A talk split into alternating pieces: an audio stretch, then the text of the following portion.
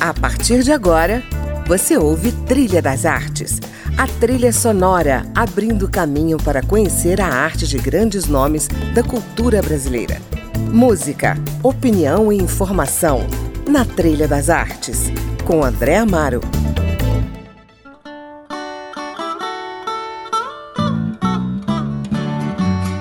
Olá, estamos começando mais um Trilha das Artes. E a minha convidada de hoje é uma artista cênica com formação em dança, gestora pública com passagem pela Funarte e pelo Conselho de Cultura do GDF, é pesquisadora da cultura popular, integrou o grupo musical Casa de Farinha e assumiu recentemente a função de administradora judicial da Faculdade Dulcina de Moraes, uma das instituições mais importantes voltadas para o ensino das artes cênicas no Brasil e, como muitos sabem, vem atravessando um período de resistência para não ser extinta depois de um longo período de desmandos administrativos.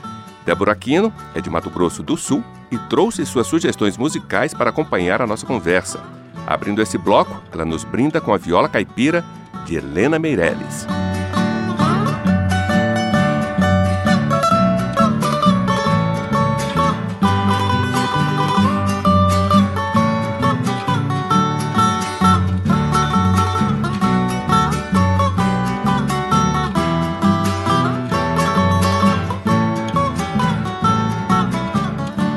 Débora, bem-vinda ao Trilha das Artes e que bom, né? Abrir o programa com essa bela viola de Helena Meirelles. O que, que significa esse som para você? Esse é meu imaginário, esse é meu Pantanal. Esse é um lugar da minha infância, é o um lugar que eu sempre retorno. É o lugar do rádio do vovô, no, lá no fundo da casa. Então é isso, né? Minha, minha família é do Pantanal. Você nasceu aonde? Eu nasci em Campo Grande, Mato Grosso do Sul. Mas minha família é de Bonito, Dourados e Jardim, que é mais interior ainda. Uhum. Então a gente sempre. Campo Grande era passagem, né? Para ir para o interior. Então a, a viola caipira é um lugar muito presente no Pantanal. E é uma viola muito diferente de todo o Brasil, né? Viola de coxo. Viola né? de coxo. E aí eu trago essa mulher fantástica, que é a Helena Meirelles, né? Que para mim é a grande a grande ícone da, do, da música pantaneira, né? Uhum. Foi descoberta pelo Amir Sater lá pelos 70 anos, tocava em puteiro, é, tem um, uma trajetória assim de 70 anos antes de se conhecer, e quando o Almi Sater a descobre num lugar no interior, logo logo ela está em Montreux, foi participou dos principais festivais de jazz, estourou, e vocês aí é só uma um, um cheirinho de Pantanal para vocês.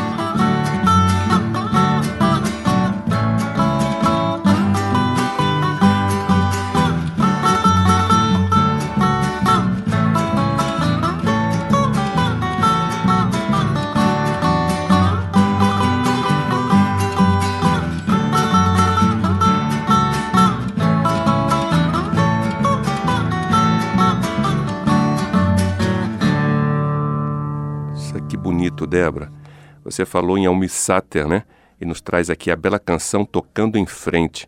Fala um pouco dessa música, o que, que ela representa para você?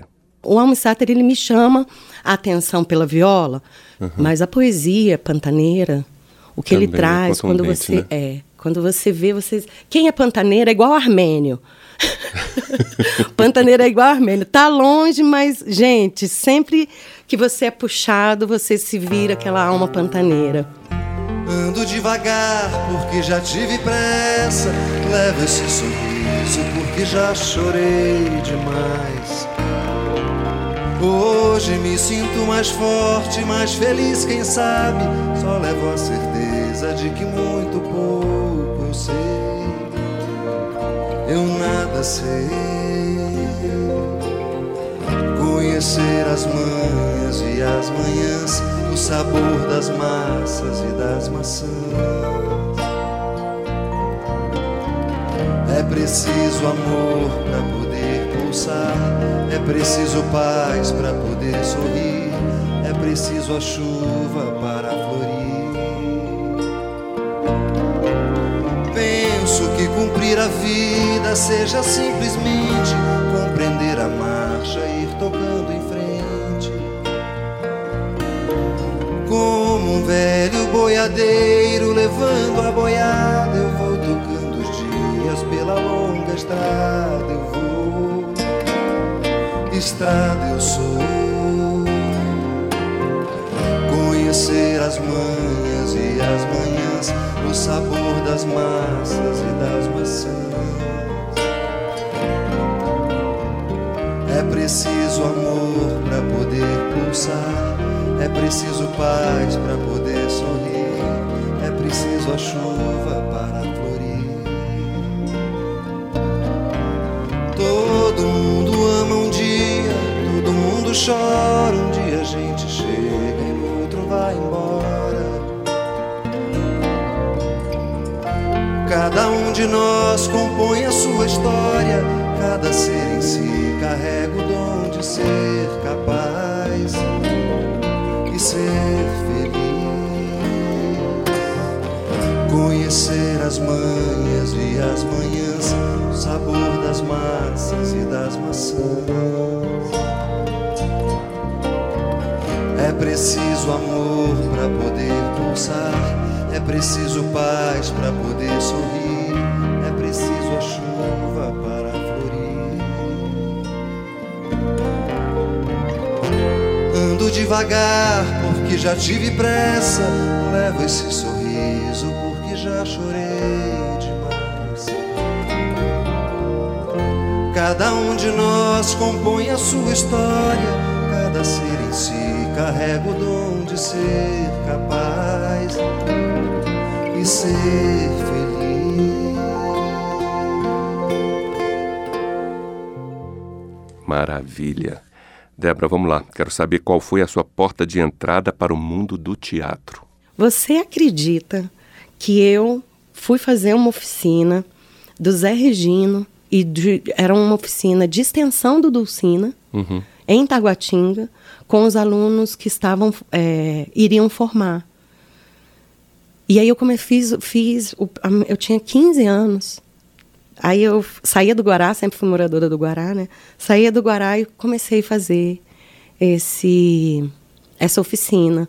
Foi uma oficina que deu um resultado, teve um resultado. É, na, na turma já tinham figuras que já foram ficando, Magda Brandão, é, Excélcia. É, e aí, quando a gente termina, o Humberto vai assistir o resultado e propõe para a gente continuar a investigação. A gente continua mais uns seis meses e já monta a Oceano Nox, que é uma associação de pesquisa que depois vem se transformar na, no, no Celeiro das Antas, né? Então, minha porta de entrada foi o Dulcina. Olha Você só. acredita? Uma, uma oficina de extensão do Dulcina de Moraes em Taguatinga. Que maravilha. E olha onde você veio parar, né? E olha onde eu vim parar. É. E eu quero falar da faculdade daqui a pouco, mas antes eu queria saber mais dessa pesquisa que você desenvolveu dentro do Celeiro das Antas, esse grupo que marcou a história do teatro em Brasília.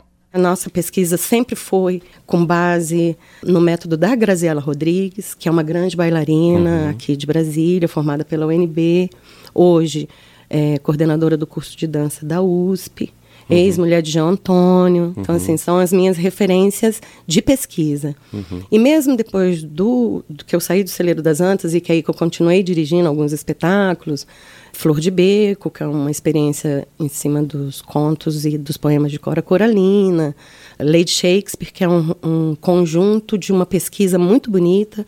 Sobre as mulheres de Shakespeare. Sobre as mulheres de Shakespeare. Shakespeare, que a gente quis entender o que, que Shakespeare colocou na boca da mulher naquela época.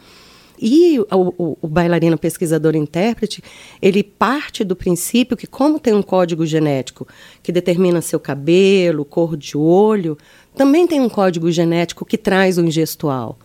Isso na família é bem fácil da gente localizar. Que é aquele momento que você fala assim, nó, cruza a perna igual tia Cotinha, e tia Cotinha morreu três anos antes de você nascer. E você não sabe de onde que você veio com aquele gestual. Né? Então, assim, desde sempre, aí já vai para quase 20 anos, que eu pesquiso esse método. E esse método é bem calcado na congada, que foi minha porta de entrada para a pesquisa. Né? Porque o enraizamento dos pés proposto pela Graziella, ela conseguiu identificar muito na congada e nas manifestações de terreiro. Então, eu, como sempre fui muito apaixonada por congada, Então, uh, eu fui é, naquele lugar para tentar entender aonde é que você é dançado. Qual é esse estágio? Que é quase o estágio de transe que os, os devotos do candomblé conseguem chegar, né? Uhum. Então a gente simula esse, porque são danças de três, quatro, cinco horas, e aí começa o lugar de pesquisa onde eu quero chegar, né? Que é a partir uhum. dessa exaustão desse corpo que vai ser revelado é, pela ancestralidade. Então, o bailarino, pesquisador, intérprete, ele faz um mergulho de, de exaustão de dança uhum. para chegar num lugar onde você é dançado uhum. e aonde aflora esse gestual.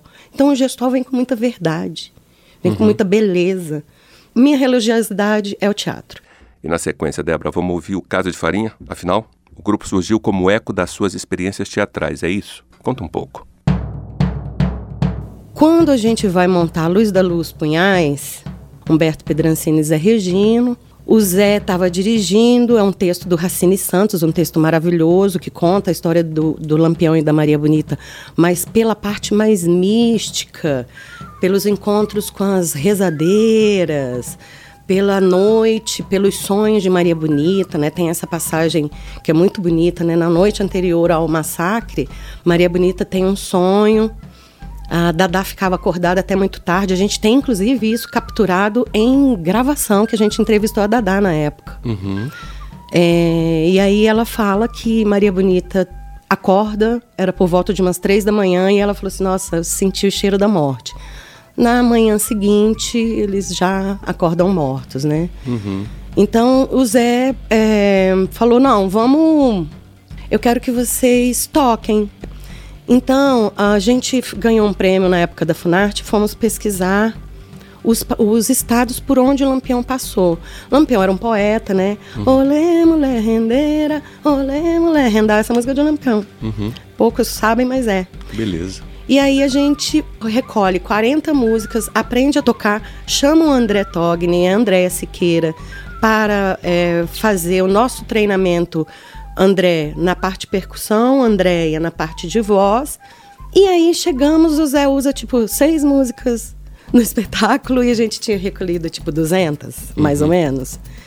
E aí o André e a Andréia falaram assim: ah, vamos fazer um trabalho para a gente apresentar em saraus, né? Falar na casa dos amigos, jantares. Vamos. Menino, não parou mais. não parou mais. 2005 a gente ganha o prêmio Tim. A banda, a banda vai até 2008. Foi realmente um sucesso, foi um, uma trajetória totalmente diferente. A música é um outro lugar para gente que é ator, para gente que é cênico. Uhum. E foi, foi realmente uma experiência maravilhosa. Casa de Farinha. Vamos encerrar então esse segundo bloco com Saudade, do seu segundo disco, O Casa. Por que, que você escolheu essa música? Que é uma delícia, né? Saudade é, um, é recolhido na Bahia é uma música de, de, tradição. Ela vai aparecer em várias manifestações, desde o samba de roda até ali uma congada. No sul de Minas você também consegue recolher ela com outros sotaques. E é uma música assim que marcou muito. Era sempre a despedida do, do show, né?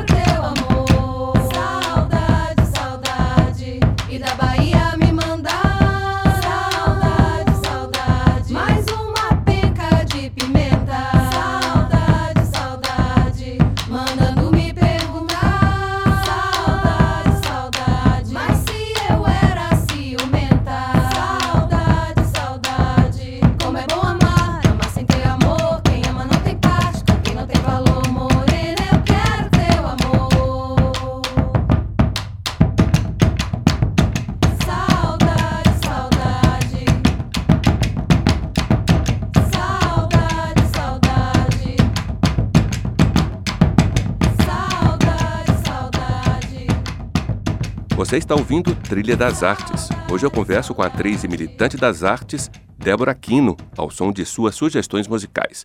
No próximo bloco, vamos falar da situação atual da Faculdade Dulcina de Moraes, onde Débora vem atuando como administradora judicial.